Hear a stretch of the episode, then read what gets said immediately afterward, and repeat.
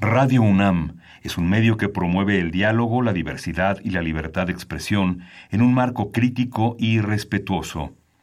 Los comentarios expresados a lo largo de su programación reflejan la opinión de quien los emite, mas no de la radiodifusora. Momento económico. Radio UNAM y el Instituto de Investigaciones Económicas presenta Momento Económico. Un espacio para charlar sobre temas económicos que le interesan a usted. Acompáñenos.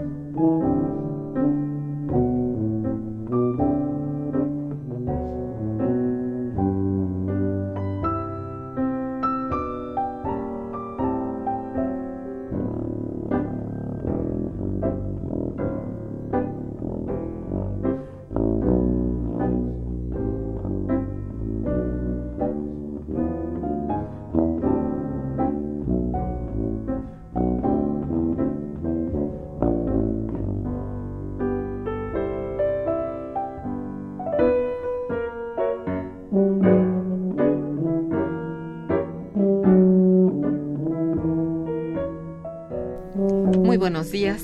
Bienvenidos a Momento Económico, coproducción del Instituto de Investigaciones Económicas y Radio Universidad. Les saluda Irma Manrique, investigadora del Instituto de Investigaciones Económicas, hoy jueves 2 de agosto de 2018. El tema que abordaremos el día de hoy es impacto de los movimientos estudiantiles en la estabilidad económico-social. Para ello contamos con la valiosa presencia de la doctora Marion Lloyd, bienvenida. Buenos días. Y del maestro Jorge Martínez Stack. Sean los dos bienvenidos. Muchas gracias por estar aquí. Nuestros teléfonos en el estudio son 55 36 89 89 con dos líneas. Y para comunicarse desde el interior de la República, el teléfono LADA sin costo 01800 505 26 88. La dirección de correo electrónico para que nos envíen sus mensajes es una sola palabra, momentoeconómico arroba unam.mx.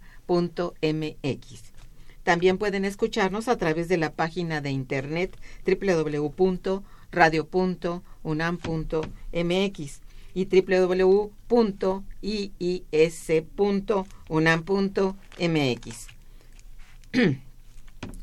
de nuestros invitados. Marion Lloyd es doctor en Ciencias Políticas y Sociales en el campo de la Sociología de la UNAM. Cursó la maestría en Estudios Latinoamericanos también en la propia UNAM y es y es eh, hizo la licenciatura y la maestría en Estudios Latinoamericanos, ah bueno, ya lo dije, en la UNAM y la licenciatura en Letras Inglesas e Hispanas en la Universidad de Harvard. Actualmente es coordinadora de proyectos de la Dirección General de Evaluación Institucional, ¿sí? ¿Todavía? Pues. Bueno, de la Universidad Nacional Autónoma de México y miembro del Seminario de Educación Superior de la misma institución. Sus temas de investigación incluyen las políticas de educación superior a nivel mundial, equidad y acceso, los rankings internacionales de universidades, las instituciones con fines de lucro y la política educativa comparada, con un enfoque en México y Brasil. Durante 15 años fue corresponsal en América Latina y Asia del Sur para medios estadounidenses. Desde 2011 escribe una columna mensual sobre la educación superior en el mundo para el suplemento Campus del periódico Milenio. Es miembro del comité editorial de la revista de la Educación Superior y revisora de varias revistas internacionales arbitradas. Jorge Martínez Stack es maestro en análisis experimental de la conducta por la UNAM y tiene una especialización en estadística aplicada por el Instituto Tecnológico Autónomo de México.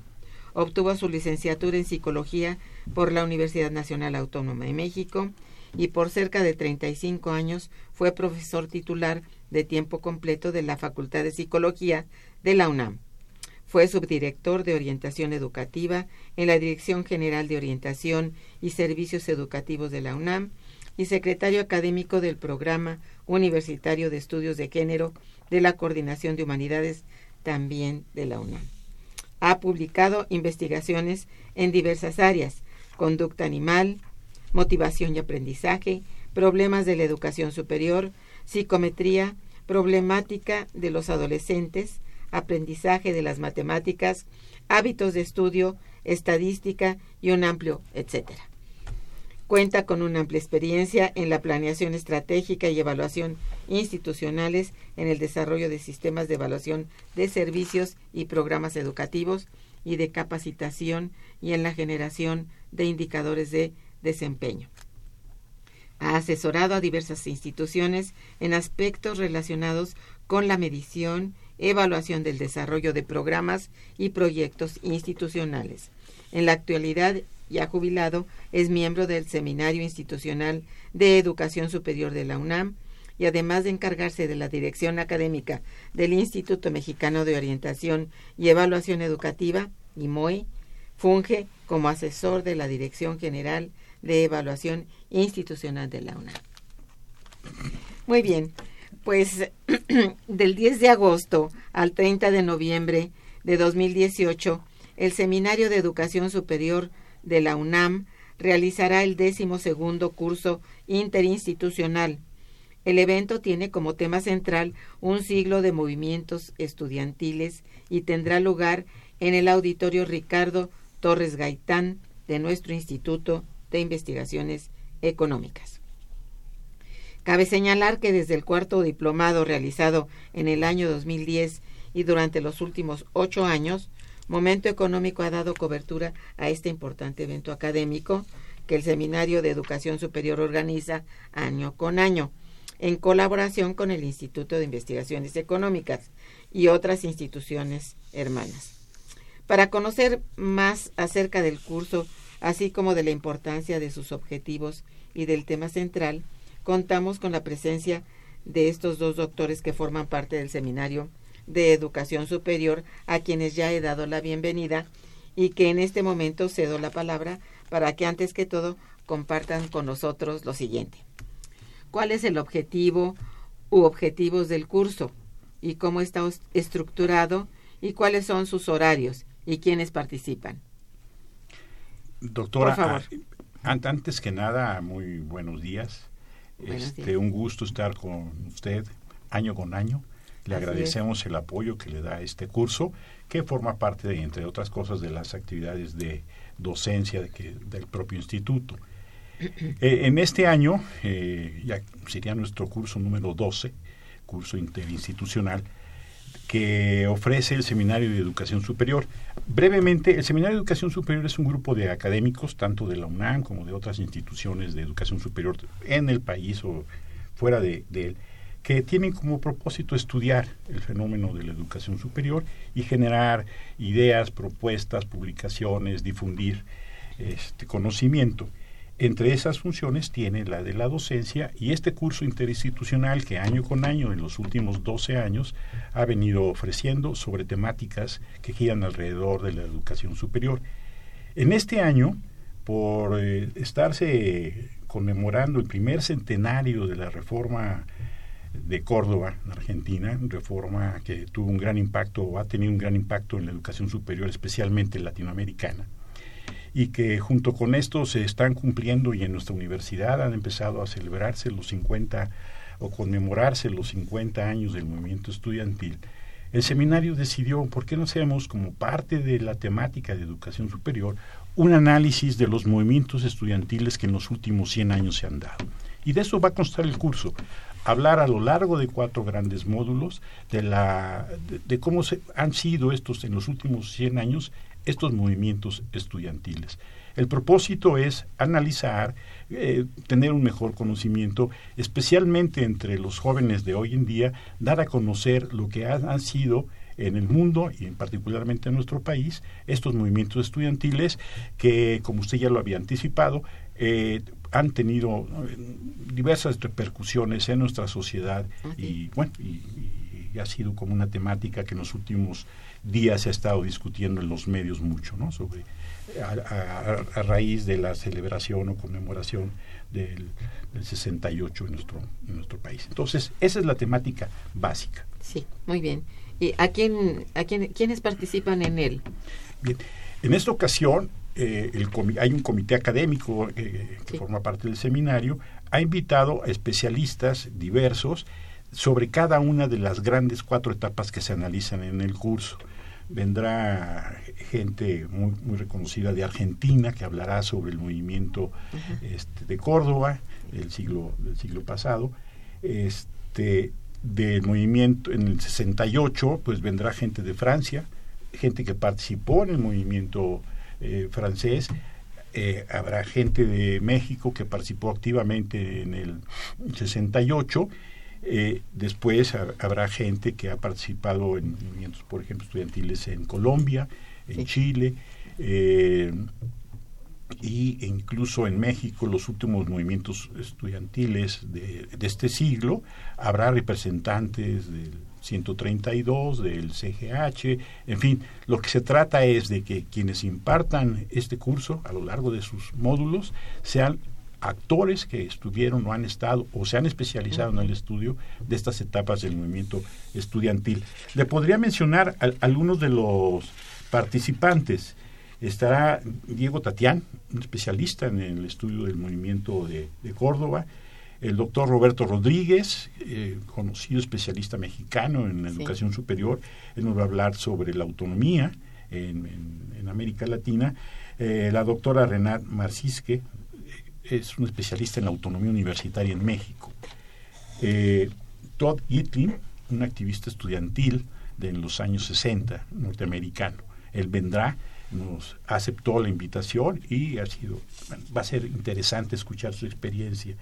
De París viene Jeannette Hebel, una, también una activista francesa del 68 y especializada en, en, este, en, esta etapa de, de los movimientos estudiantiles. Bueno, eh, en 68 tendremos a Salvador Martínez de la Roca, más conocido como El Pino, a Sergio Cermeño. Eh, tenemos una joven especializada en el estudio de los movimientos estudiantiles relacionados con los cambios argentinos, Leticia Pogliacci, del Instituto de Investigaciones eh, sobre la Universidad. del CEU, nuestro gran movimiento de hace 30 años en la UNAM, estará el doctor Dorica, este, el maestro Oscar Moreno, hablarán sobre eh, una recapitulación sobre movimientos en España europeos, más que nada, Obey Arment, este, también muy, eh, muy reconocido. Tendremos a Marcela Meneses, a, Carla Mosorrutia, a Mario Loy, especialista eh, en algunas cuestiones relacionadas con estas problemáticas. Este, de Colombia nos visita el doctor López Mejía, y que junto con Marion, junto con Héctor Vera, harán análisis de los movimientos que hoy en día se dan en nivel internacional. Es decir, tenemos, si ustedes lo ve, de lo mejor y muy atractivo el nuestro programa en esta ocasión que se ha logrado. ¿Cómo no? muy interesante, qué bien. Bueno, ¿y cuáles son las principales razones por las que decidieron orientar la reflexión central del curso en la conmemoración de un siglo de movimientos estudiantiles en América Latina, Norteamérica y Europa? Bueno, yo creo que por lo que dijo Jorge, obviamente el, centenario del movimiento de Córdoba eh, pues fue un buen momento para reflexionar. Yo creo que mucha gente ni conoce ese movimiento que fue tan fundamental. Es cierto. Pero no solamente eso, sino todo lo que ha sucedido en los últimos 100 años. Yo creo que para mucha gente piensa en movimiento estudiantil y piensan en 68. Igual no se dan cuenta que también hubo movimientos muy importantes en los años 30, cuando, pues en 29, cuando la UNAM consiguió su autonomía. Después, este, en los años 80, el movimiento aquí en la UNAM, pero también en, en Francia, en España, eh, lo que llevó a la caída del muro de Berlín, después este, principios de este siglo, los nuevos movimientos. Yo este, pues he tenido mucho interés en este, esta problemática, he escrito sobre distintos movimientos en, en muchas partes del mundo y si uno pone en Google Alerts, que suena pues es un poco chistoso, pero de repente empieza a llegar una cantidad de información sobre movimientos. Yo creo que casi no hay país en el mundo ahorita en donde no hay un movimiento estudiantil muy activo y en parte tiene que ver con pues la cuestión las, las crisis políticas económicas en todo el mundo. Entonces es como un momento para reflexionar sobre el pasado y el transcurrido de, este el transcurso de este siglo pero yo creo que ahorita en este momento también hay muchísimo, muchísimo activismo eh, político por parte de los estudiantes. Entonces nos da como que las dos oportunidades. Este, ahorita, por ejemplo, se habla en Francia de pues casi casi otra, otro mayo de 68. y es una oportunidad para, para ver todo lo que está pasando. Ajá, exactamente.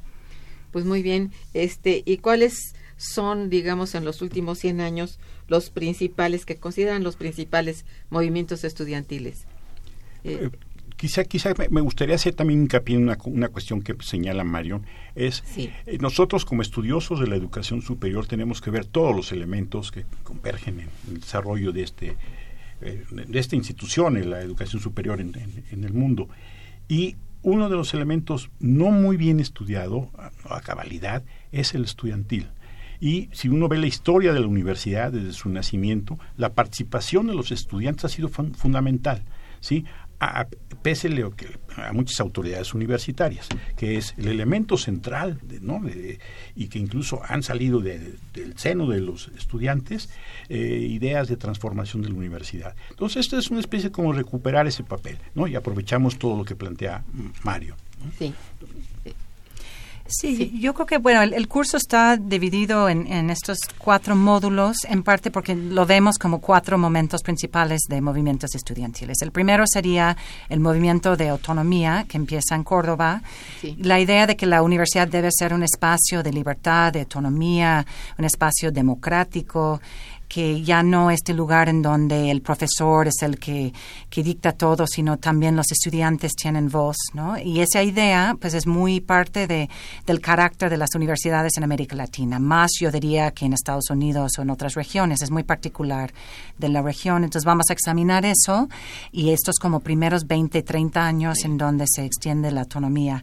Em, a través de, las, de, los países de América Latina.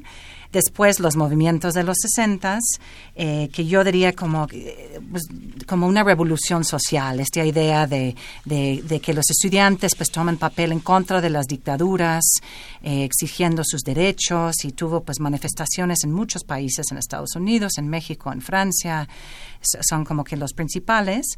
Después los movimientos de 80, mediados de los 80, finales de los 80, en pues yo creo que más que nada en contra de las dictaduras, sería así como movimientos de democracia. Em, pues en Argentina, en España, en Francia, eh, se, se, impulsaron mucho como esta cuestión de la democratización. Eh, y eso llevó a un último momento, yo creo que parte de, lo que llamaron mucho en los ochentas era esta cuestión en contra de los primeros modelos neoliberales. La idea de que vamos a empezar a cobrar en la universidad pública y los alumnos dijeron, a ver, espérense, ¿no? Y en el movimiento este, en la UNAM en 86 87, pues de eso se trataba, ¿no? Estamos en contra de las cuotas para estudiantes y ya eh, pues, se repitió en la huelga de la UNAM en 99, en 2000 y yo creo que los movimientos más recientes eh, también retoman mucho este, este tema de que la universidad debe ser un espacio que es, que es un, la educación superior es un bien público, que no deberían pagar los estudiantes, que el Estado tiene una responsabilidad. Entonces vemos mucho eh, esta cuestión otra vez, además de un rechazo a las políticas, eh, por ejemplo, de, de, préstamos estudiantiles, de la idea de que cada vez el Estado quiere cargarse la mano más a las propias familias y el surgimiento de muchos otros temas, este, movimientos en contra del acoso sexual. Ahorita en Chile están manifestándose por los derechos de las mujeres. De repente surgen, ah, por ejemplo, en Estados Unidos, en defensa de los migrantes, de los dreamers, que queremos que no entran eh, los agentes de inmigración en las universidades. Entonces se ve como una diversificación, pero arrastrando muchos de los temas que vienen desde la reforma de Córdoba hace un siglo. Eso es. Sí, es muy interesante. Qué bien esto. Bien, pues estamos en momento económico eh, y este tratando el, tema impacto de los movimientos estudiantiles en la estabilidad económico-social a cargo de nuestros invitados, la doctora Marion Lloyd y del maestro Jorge Martínez Stack. Mm, vamos a hacer un puente musical a cargo de Sam Pilafian, Tu Vista Extraordinario, en el disco Traveling Light y volveremos. Quédense con nosotros. Está escuchando Momento Económico.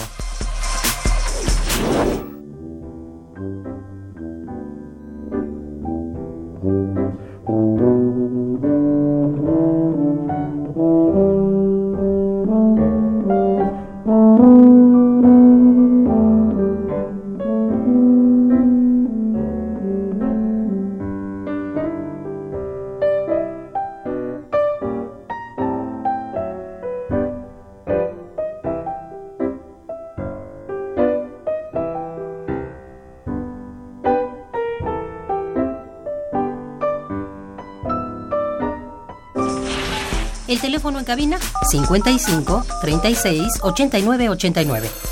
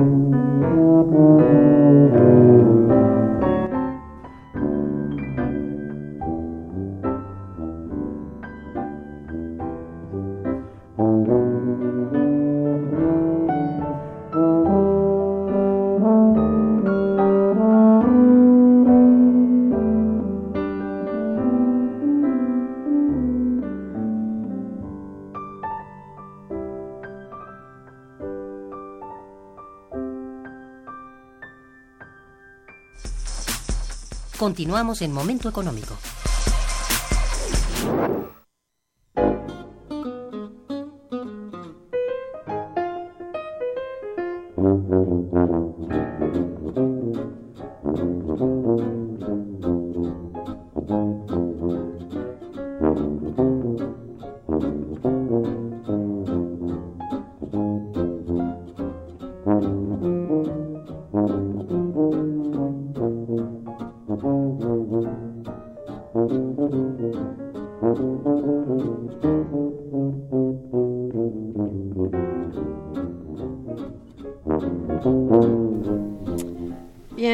Estos movimientos estudiantiles a los que se han referido y que de alguna manera pues forman parte de nuestra historia contemporánea han traído buenos resultados a nivel económico y social en los estados-nación en los que se han suscitado o no, o siempre han tenido repercusiones positivas. ¿Cómo ven? Bueno, este han tenido repercusiones Tan es así que las estamos analizando, ¿no? En nuestro curso lo vamos a analizar. Aquí el problema es eh, hacer una evaluación mm, mucho más, ¿no? De cada una de estas repercusiones. Eh, da la impresión de que dependiendo del lugar donde se estén analizando, este, podemos hacer la, la evaluación. Hoy en día difícilmente alguien puede decir que el 68 tuvo impacto negativo. Sin embargo, a mí me tocó vivirlo ¿no? Donde la prensa trataba, o nos trataba a los estudiantes 68 de lo peor. Este, los diputados hablando de lo, ¿no? De lo peor que eran los estudiantes. hoy en día que se están poniendo de moda las memorias obscuras o no sé qué de Gustavo Díaz Ordaz, se refiere a los estudiantes como provocadores, ¿no? Los provocadores. Y habla de que no fue un bazucazo en la prepa, en fin, eh, depende ahí un poco de, para ellos, pues el movimiento 68 pues significó este un cambio de, vida para esos políticos. Hay gente que plantea que el cambio democrático en nuestro país tiene su vertiente, su origen en este movimiento del 68. Hay gente que debate eso. Entonces, hacer una evaluación o tratar de hacer una evaluación este, puntual sobre los efectos e, es complicado. Eh, el boom de la educación superior que vivió nuestro país en los 70 este para algunas personas el resultado de la política del gobierno en turno con Echeverría de ampliar las, las oportunidades a los jóvenes porque se pensaba que había sido un problema de falta de expectativas de vida de los jóvenes ¿no? es decir cuesta trabajo. Muchos de los movimientos actuales, y Marion es un especialista en esto, por ejemplo en Chile, tienen una raíz profundamente económica, los movimientos estudiantiles en contra de los créditos, en fin, este sí tienen una gran relación con lo que sucede en, la sociedad y tienen múltiples impactos. Eh, en el 68 quizá más como un movimiento cultural, pues tuvo impactos en la cultura, en el diseño, en, la forma de ver la vida, en nuestras formas de vida de aquel entonces, este, una nueva perspectiva, en fin, tienen múltiples eh, efectos y un poco la idea es ver este, en este curso, en nuestro curso, eh, ver las posibles implicaciones y este, determinantes o efectos que han tenido estos, estos movimientos. Marion es un especialista en estas cuestiones. No, bueno, yo, yo creo que en el caso de, de, Chile es un muy buen ejemplo porque finalmente se decía que las políticas de educación superior en Chile eran pues más neoliberales, más papistas que el Papa, ¿no? Se hablaba de que era el país en donde más porcentaje de, de los ingresos se, se pagaba, como que era el más caro en términos de, ingresos per cápita que cualquier sistema del mundo. Y de repente se empiezan unos movimientos estudiantiles a finales de la década pasada y tuvieron tal impacto que hoy en día como un 40% más pobre de la población puede ir gratuitamente a la universidad.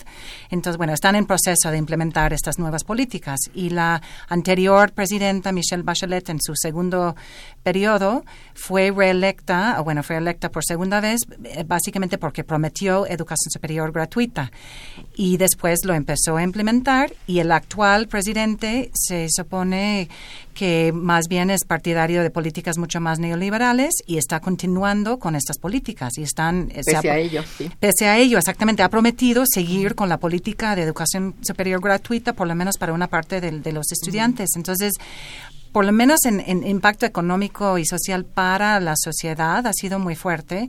Ahora, y obviamente los críticos de esta política podrían argumentar que va a estar en bancarrota el Estado o que va a tener impactos muy fuertes, ¿no? Como que depende un poco de qué lado. Y yo creo que siempre es muy interesante tratar de correlacionar movimientos, política con la economía, porque hay tantos factores que inciden que depende un poco de dónde lo agarras, ¿no?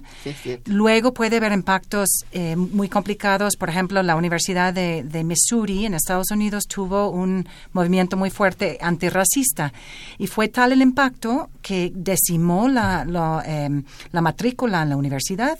O sea, la gente dejaba de ir ahí porque decían, yo no quiero ir a una universidad, en parte con un movimiento estudiantil tan fuerte y en parte donde son racistas. Y la universidad ahorita se está recuperando, un poco como, como pasó con la UNAM en, en 2000 pues este, yo creo que todavía no se ha recuperado del todo de esta idea de que los de la UNAM son revoltosos, que no, costó trabajo. Costó trabajo, exactamente, y, y, realmente pues tuvo un impacto y que en el caso de que el, el gobierno empieza a otorgar fondos a otras universidades diciendo no, en la UNAM igual lo van a lo van a usar para movimientos sociales y no para la no sé, como que de alguna manera sí hay impactos este económicos también dentro de las propias universidades, pero creo que a veces hay que ver como que de largo plazo cuál es, es el impacto que se, se requiere, ¿no? ¿Ustedes qué piensan acerca del origen, digamos, las razones por las que se han llevado a cabo estos movimientos estudiantiles. Bueno, Marion de alguna manera eh, ya lo ha, Más o planteado, sí, y sobre todo especialmente... Eh, en cuestiones económicas, ¿no? Por un lado, pero por otro lado, hoy en día hay una diversidad. Si usted ve en, la, en nuestra propia universidad, eh, antes de vacaciones, tuvimos un gran movimiento, movimiento en términos, sigue habiendo, sin embargo, en términos de la movilidad y ver a las muchachas, nuestras estudiantes, este, protestando en contra de del, abuso y del acoso. Es decir, esa es una. Eh, probablemente tengamos alguna movilización ahora eh, de, los, de los jóvenes que no pudieron entrar vía el examen de, selección. Es decir, la, hay una enorme diversidad y que tiene que ver fundamentalmente con las condiciones de vida que, que tienen los, los estudiantes. Eh, un poco también eh, la, idea del curso es reflexionar sobre estas cuestiones. Eh, por ejemplo, hoy a la luz de, lo que ha sucedido en los últimos años en nuestro país, yo pienso, también estuve muy cerca del movimiento del 86 de nuestros estudiantes en la UNAM, que ahora la perspectiva histórica le da un nuevo valor, en mi opinión. Que es decir, que fueron las primeras manifestaciones en contra de una política que tuvo un, bueno, que ha tenido un efecto tremendo en toda la sociedad, que son estas políticas así llamadas neoliberales y que de alguna forma se empezaban a expresar en el programa aquel de fortalezas y debilidades, ¿no? Hablar de un nuevo concepto de calidad, entendiendo por calidad el que todos nuestros estudiantes, etcétera, en lugar de ver las condiciones en las que se desarrollan nuestros estudiantes y generar mejores condiciones para su desarrollo y aprendizaje, bueno, y aprovechamiento de, lo que puede ofrecer nuestra institución educativa. Entonces, hablar de un solo aspecto este, es, es complicado, pero creo que la perspectiva histórica que plantea nuestro curso pudiera darnos elementos como para decir cuáles son las razones.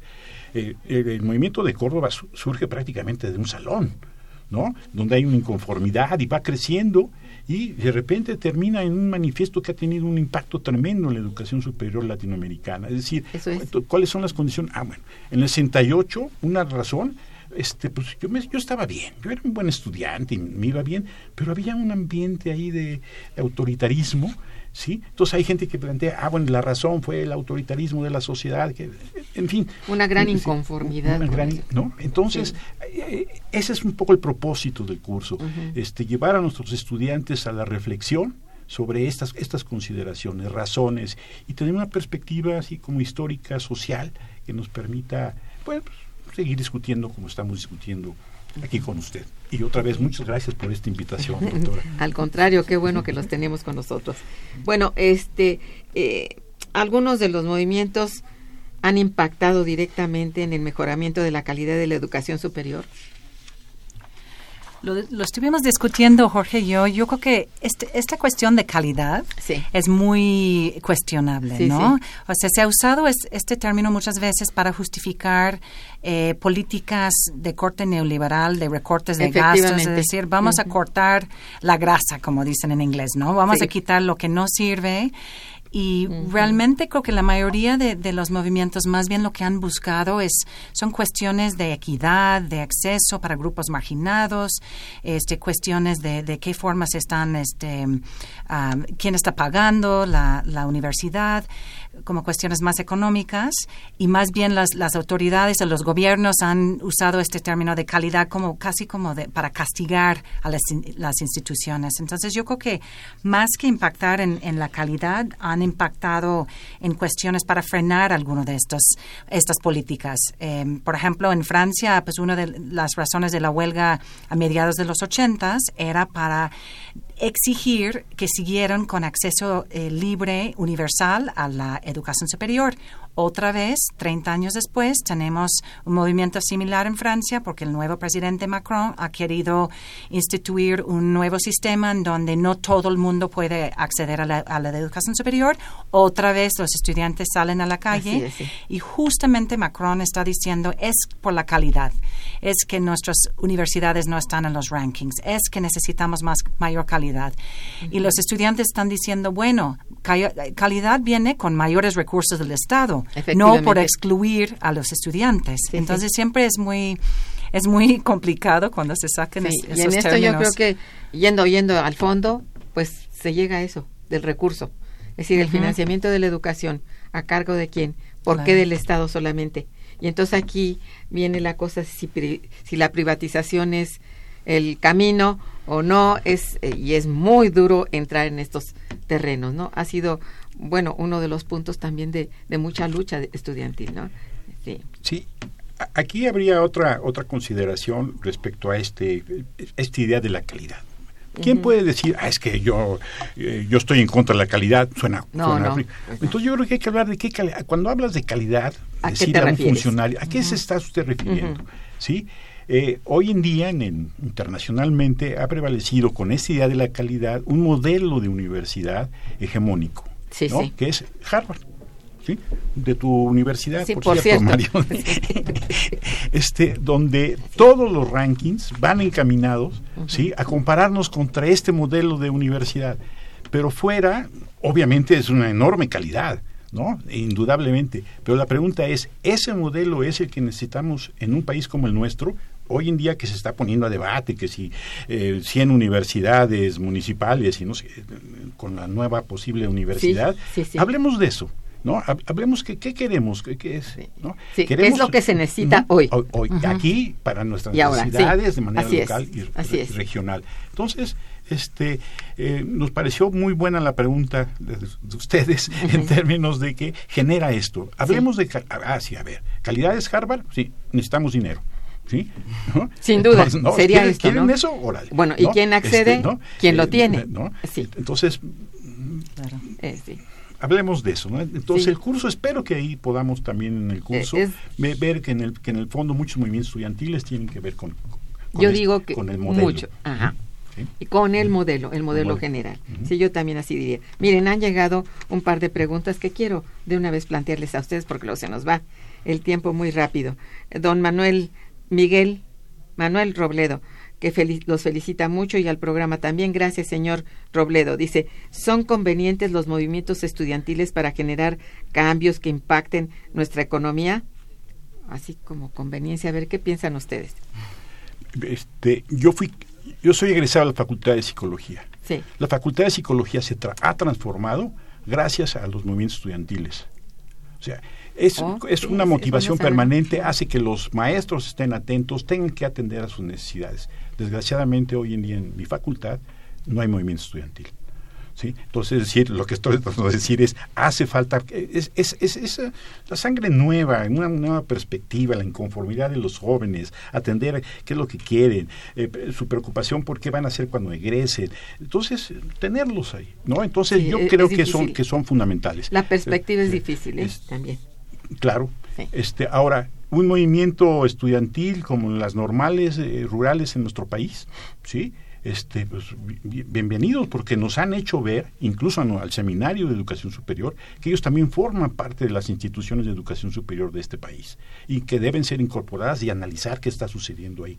Ahora, nos hubiéramos enterado si no, si no sucede nada, quién sabe, ¿verdad? Entonces. No tenía que suceder, digo yo, porque fue como un, no sé, una papa caliente, ¿no? Así.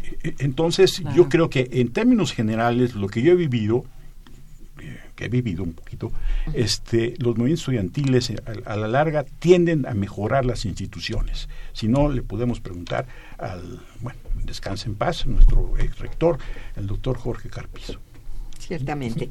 Bueno, eh, la señorita Andrea Hernández felicita a los invitados también Dice, esta generación de estudiantes parece apática a las demandas sociales que requiere el México de hoy. ¿Ustedes qué opinan? Híjole, yo, estoy impactada con el nivel de, de activismo no sé si, si nada más estamos hablando de México, pero yo creo que en el mundo en general. bueno, Y este, yo no los veo apáticos, yo creo que a veces hay nuevas formas de llevar la protesta social. O sea, los de, Yo Soy 132, creo que fueran fundamentales en llamar la atención sobre mucha sobre este regreso de un PRI autoritario corrupto en muchos de sus aspectos y yo creo que de alguna manera tuvo esa repercusión en que no se religió al PRI esta vez, por ejemplo. Bueno, hablando de apáticos, así los estudiantes ahorita en Nicaragua se están en las trincheras todos los días, han muerto más de 400 jóvenes, jóvenes, mayormente estudiantiles y ahí es interesante porque no es propiamente un movimiento sobre la universidad, es sobre los, las condiciones. Las condiciones, o sea, sobre, sobre, bueno, empezó por una reforma al seguro social que iba a tener impactos muy fuertes en toda la sociedad y los estudiantes salieron a la calle y están liderando este movimiento y se están muriendo. Y todo el mundo está indignado y están viendo, pues, qué pasa en Nicaragua, que era como esta esperanza de la izquierda, como otro movimiento así, bueno, después de la revolución. Entonces yo creo que yo no veo los estudiantes apáticos, no creo que los estudiantes mexicanos sean muy diferentes. Yo creo que igual va a haber otro movimiento ahorita, quién sabe, pero yo estoy impactada con el nivel de activismo estudiantil en todo el mundo en este momento. Más bien hay un gran desencanto, ¿no? Eh, lo expresan los mismos estudiantes, no tanto apáticos, sino un, desencanto frente al que no, no se mueve nada y todo parece ir mal, ¿no? Sí, esta es la sensación del estudiante, ¿no? Por lo menos de los que yo trato de, ¿Qué pasa, no? Pero yo, yo creo que sí es interesante. Hay una percepción entre eh, estudiantes en la UNAM de otros países de América Latina, a veces que la forma de protesta en México es distinto. Yo creo que como en esos países tuvieron dictaduras, dictaduras, y se dice que en México tuvimos nuestra dictadura perfecta, que fue de otro índole, no, no tan abierto y violento, que el mexicano es menos, este, menos politizado yo, yo pienso que son formas distintas de, de, protestar. Y no se necesita, cuando no hay un dictador así a tal grado como una dictadura en Argentina, pues igual no se necesita la misma forma de protesta social, pero no sé. Sí, es cierto, es, es difícil. habría que estudiar cada caso, no, no puede ser. Sí, aunque hay un fondo, un trasfondo más o menos este general, ¿verdad? No es ni siquiera eso, esa generalidad es igual en todas partes, ¿no? Es cierto eso, ¿no? Sí. pienso que, como lo dicen ustedes, quizá las formas sean diferentes. Sí. Y, y sí, a veces da la impresión, lo he vivido al platicar, con, por ejemplo, con maestros del bachillerato, mi referencia siempre es la UNAM, aunque trato de estar más enterado de otras universidades en el país, pero mi referencia inmediata es la UNAM. Hablo con docentes del bachillerato y que sientan a los estudiantes apáticos, etc pero en cualquier momento se organizan. O sea, una gran característica de estos movimientos es surgen de la noche a la mañana. Uno no ve nada en un plantel del CCH en el Estado de México, de los nuestros, y de repente surgen los jóvenes protestando en contra de los asaltos que le están ocurriendo y de repente va toda la autoridad universitaria que tiene que atender eso, se concentran ahí. Es decir, hay, hay una gran volatilidad. Entonces sí, sí a veces puedo yo compartir esa sensación de que hay cierta apatía, hay gente que plantea que los millennials, que, hay otras formas, yo creo que hay otras formas, pero... Eh, eh, uno de los puntos importantes de estudiar esto es encontrar cómo es que surgen, cómo de repente se juntan estudiantes de muy diversos orígenes este, y surge un movimiento. En nuestro movimiento aquí en, la, en, el Politécnico, ¿sí? que se detiene, que está en el Congreso, que hay un impas y uno dice, ya, ya están apaciguados esos jóvenes. Veremos. ¿sí? Es decir, de, repente ¿no? se, se, da la movilización. Bien, pues estamos, eh, volvemos a repetir, en el programa Momento Económico con nuestro tema Impacto de los movimientos estudiantiles en la estabilidad económico-social.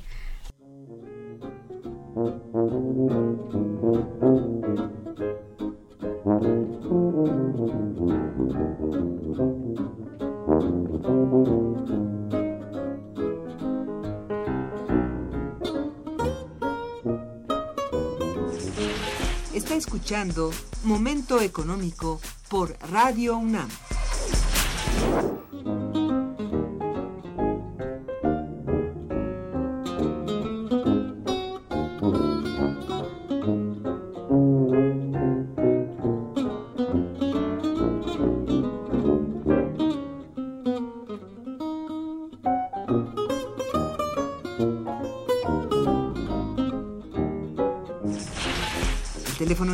Es el 55 36 89 89.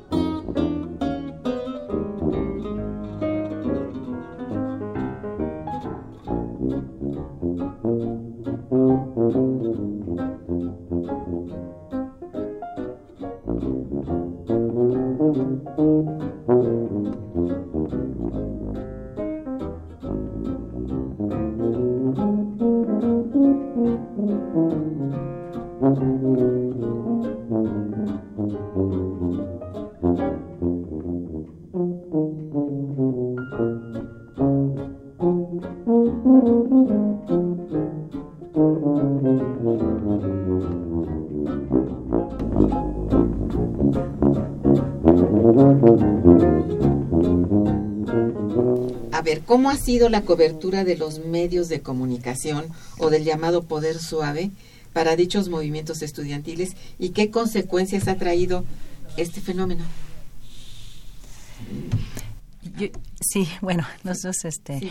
Pero yo, yo creo que es, es muy interesante porque en general los medios parecen ser simpatizantes en muchos casos. Así de pero hay otros casos, por ejemplo, en, en 68 es muy interesante analizar la cobertura, como los medios no eran realmente libres, bueno, para nada libres, yo creo que contribuyeron a repetir el mensaje del gobierno de que los estudiantes eran revoltosos, que, que eran terroristas y ese mensaje finalmente llegó a, tal grado a, permear que la comunidad internacional casi no objetó y que se pudo organizar las Olimpiadas diez días después del masacre en Tlatelolco.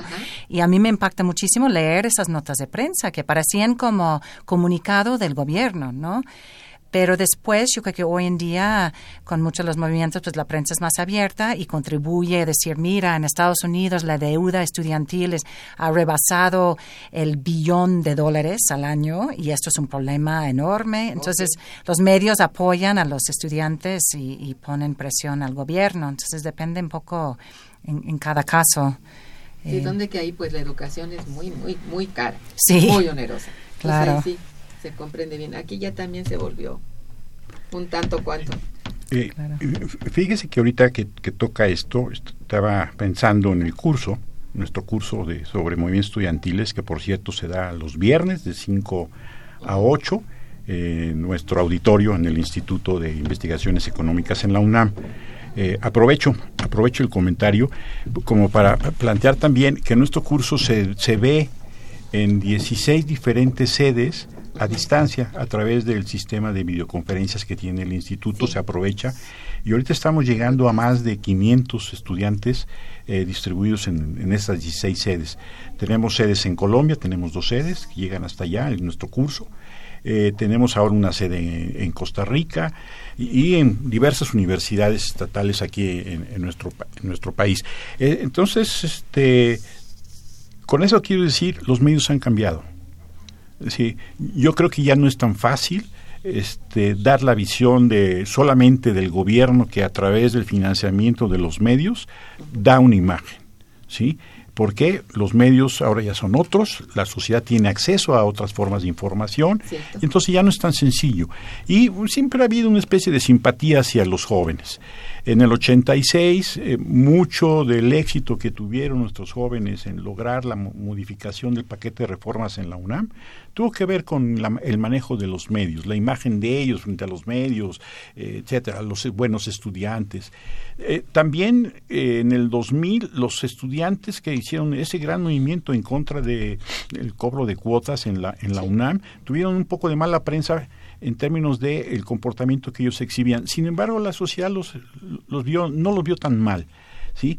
Eh, sin embargo, los medios también han manejado pues no sé, la campaña de la SEP en contra de nuestros maestros, sí, que fueron millones de pesos destinados a dar esta imagen.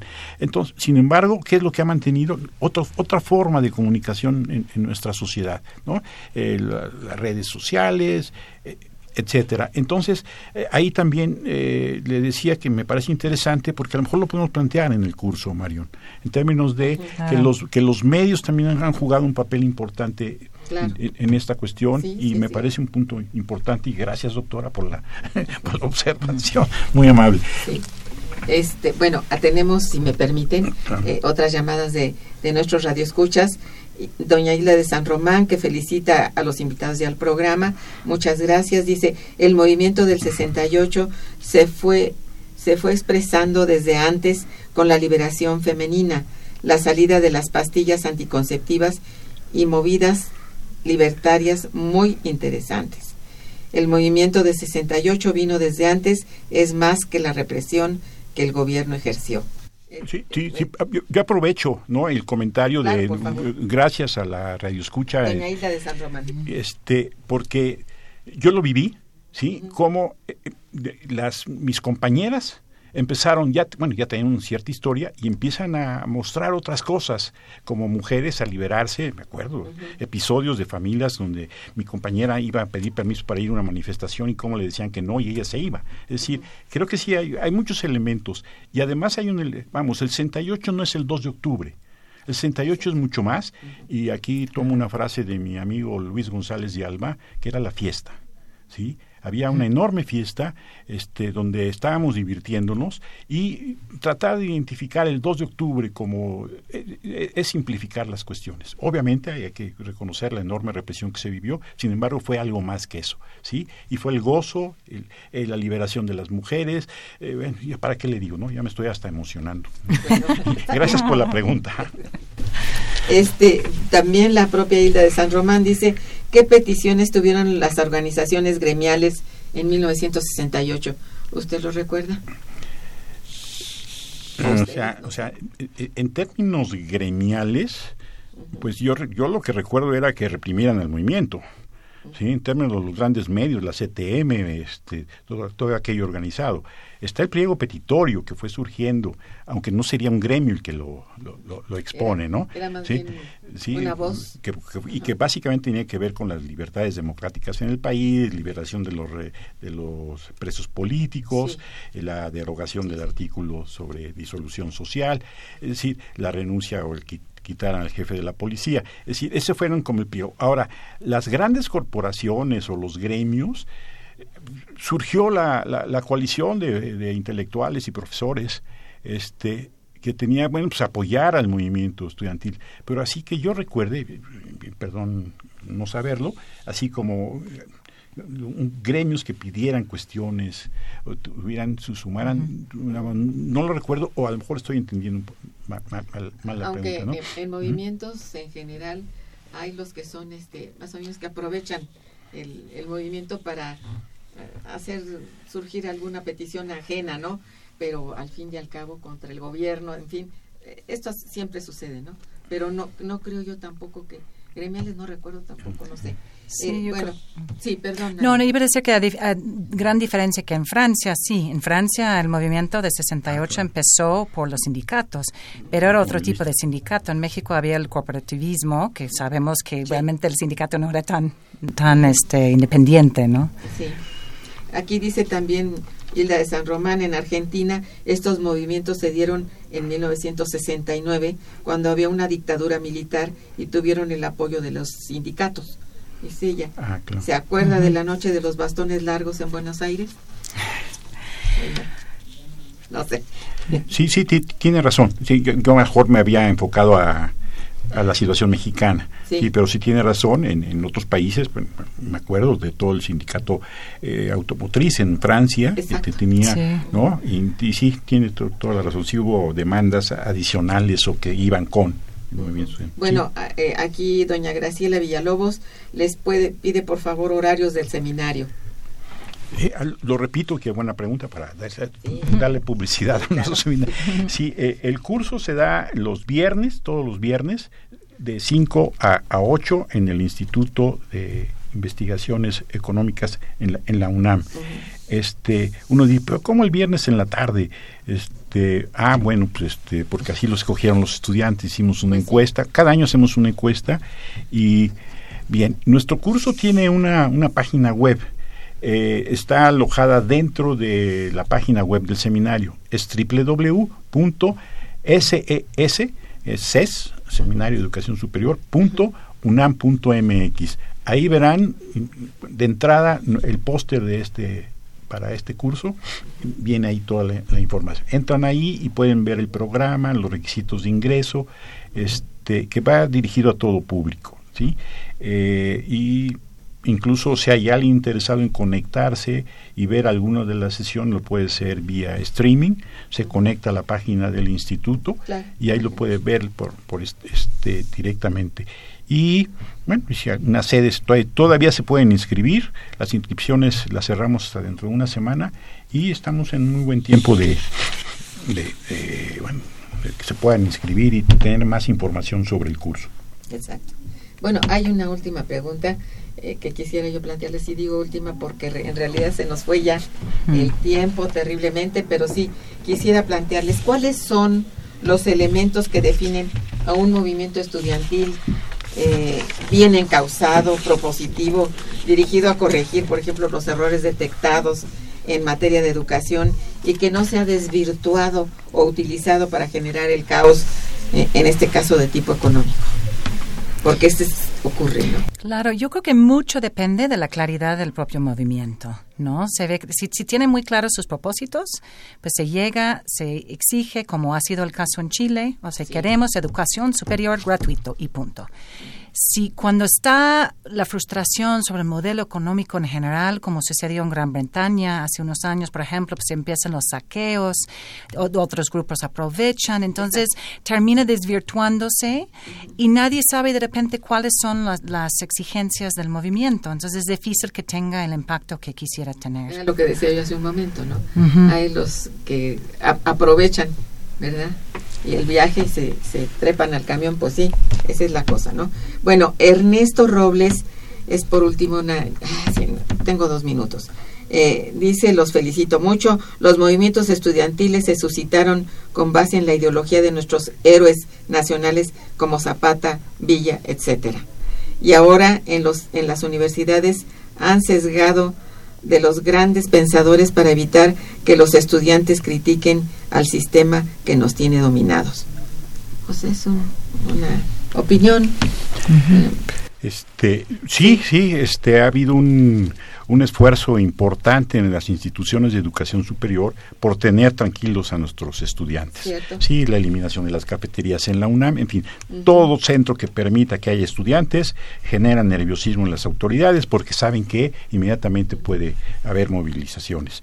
Sí, eh, recuerdo que en las universidades, recuerdo en el 68 que nos criticaron por traer banderas de Francia y el Che Guevara y qué sé yo, en la próxima manifestación salimos con Zapata y con, eh, vamos, con otras. Eh, eh, ahí el, problema no es tanto eso, sino este, qué es lo que estamos tratando de, enseñar a nuestros jóvenes en esta formación universitaria. ¿sí? Pueden ser nuestros, este, bueno, nuestros héroes o no, sino los principios. Y creo que ahí tenemos un, todavía algo que avanzar en la formación ciudadana de nuestros jóvenes. Bastante. ¿no? Entonces, este, eh, pero tiene razón nuestro radio escucha en términos de que sí, en las universidades hay un gran esfuerzo por el controlar ese, ese, ese tipo de, de cuestiones. Y pues qué mejor que los estudiantes sean los que se rebelen en contra de eso. Lamentablemente, nuestra emisión de hoy ha dado su fin. Les agradezco infinitamente, de veras, su presencia y sus propuestas y que bueno, están todos invitados a este maravilloso seminario que van a realizar. Estuvo, eh, bueno, también a nuestros radioescuchas que compartieron estos mm, conocimientos tan valiosos. Estuvo en los controles técnicos Socorro Montes Morales, gracias. En la producción Araceli Martínez y Santiago Hernández Jiménez. En la coordinación y conducción Irma Manrique, quien les desea muy buen día, pero mejor fin de semana. Momento económico. Radio UNAM y el Instituto de Investigaciones Económicas presentó Momento económico. Momento económico.